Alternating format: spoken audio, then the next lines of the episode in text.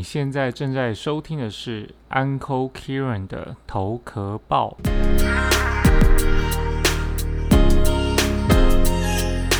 你好，欢迎来到头壳报。这是一个让不同时代的斜杠创业家能够更多了解彼此和分享生活的访谈节目。我是节目主持人 Uncle Kieran，今天想和大家聊一聊。天呐，你有没有发现一月已经过了二十几天了？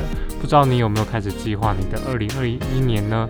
也许你已经做了，或者还没有计划，没有关系。今天我就来和你分享我的一些年度计划的小技巧，继续听下去吧。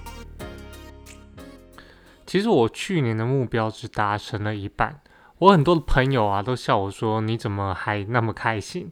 但是。其实我觉得二零二零年啊，有那么多的计划是突然被被迫停止或改变的。其实有到一半，我觉得算是应该蛮开心的吧。这是我自己对自己的要求，可能没有那么高。那也是我在去年年底的时候看到很多人在回顾，呃，所以我就说，也我也来检视一下我去年到底做了哪些事情。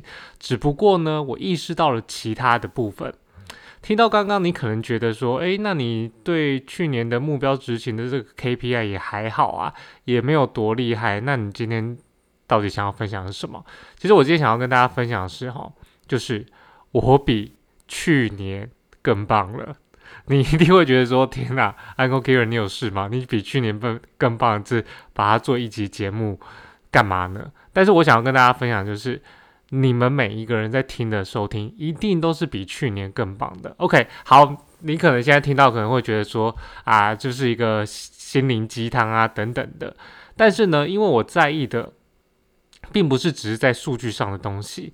没错，我们每年呢都会计划着今年要干嘛干嘛，但是我们必须正式的去思考一件事情，就是这个年度指的是你这一年的生活，它不是你一辈子。而已，它只是在你一辈子里面的其中一环而已，所以它不只是呃你的欲望或者你的金钱目标，它包含更多是你全部人生的所有的部分，好，这都是息息相关的，不管是感情上面的关系上面的、财务上面的、工作上面的、家庭上面的，都是息息相关的。所以呢，就是基于这样子，我意识到了这件事情之后呢。我今年就特别优化了我制定目标的方式。那我想今天可以给大家参考一下。也许你听了很多，因为我相信很多的呃内容创作者在年初的时候，或者是在去年年底的时候，就大概的节目内容都是教大家怎么样定计划嘛。然后我就觉得说，哎，那不如我就晚一点跟大家分享我的计划。可能有一些大家用了其他人的这些方式。不见得适合自己，但是你可以来听听我的方式，也许你会觉得说比较轻松了。毕竟我对自己的目标要求好像听起来没有那么严格嘛。OK，好，那我今年优化了哪一些的目标方式呢？其实，在概念上面和市面上面你听到的不会差太多，就是从大到小，然后量化时间和数字。好，怎么说呢？基本上呢，我会分为三个部分，就是在我的计划上面会分为三个部分。意思就是说我二零二一年的目标会有三个目标，一个就是生活目标，第二个就是工作目标，第三个就是财务目标。那生活目标会包含哪些呢？心灵上面的啊，健康，还有娱乐，还有家人。那工作目标就会包含专案、常规工作等。常规工作呢，我会分为每日和每月。好，这这个细节可能呃有时间可以再细聊。那财务目标，我觉得是非常非常重要的，因为每个人在定整年的目标的时候，我觉得大部分人定的都少了这一块财务目标。财务目标不是说要赚多少钱，而是说财务目标必须有一个部分是必须要定的，就是收入结构。你必须建立多少收入，就是一个呃，可能今年要赚多少钱哈。还有存多少钱也非常重要，那赚多少钱也很重要。另外就是投资多少钱，投资多少钱，并不是说一定是在股票或是房地产或是任何的衍生性金融商品，而是说你投资多少钱在自己去自我成长、学习课程这些买书都是投资多少。所以我认为大部分的人，呃，很多人都是在讲工作目标。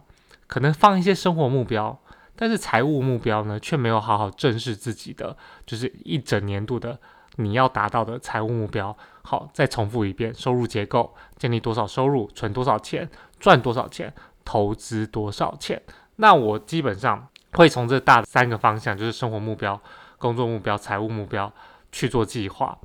那我会怎么做呢？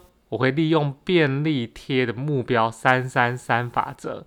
设定法加上番茄工作法，好，那便利贴目标呢？我觉得这些可能有些人没有听过，呃，但我会，我会，就是如果你需要知道的话，你可以在我的 IG 上面私信给我传，就是我看到的不错的影片给你，告诉你说，哦，这个。啊，便利贴目标怎么样去去去执行？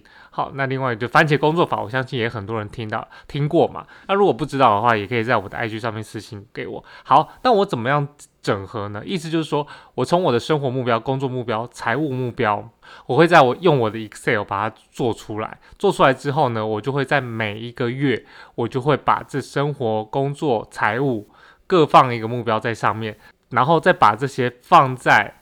好，每个月份要执行的是哪些的部分？好，那如果是每日跟每月的，那我就不会放在这个便利贴上面。就是意思说，便利贴的工作法呢，就是你每个月只能有一到两个目标。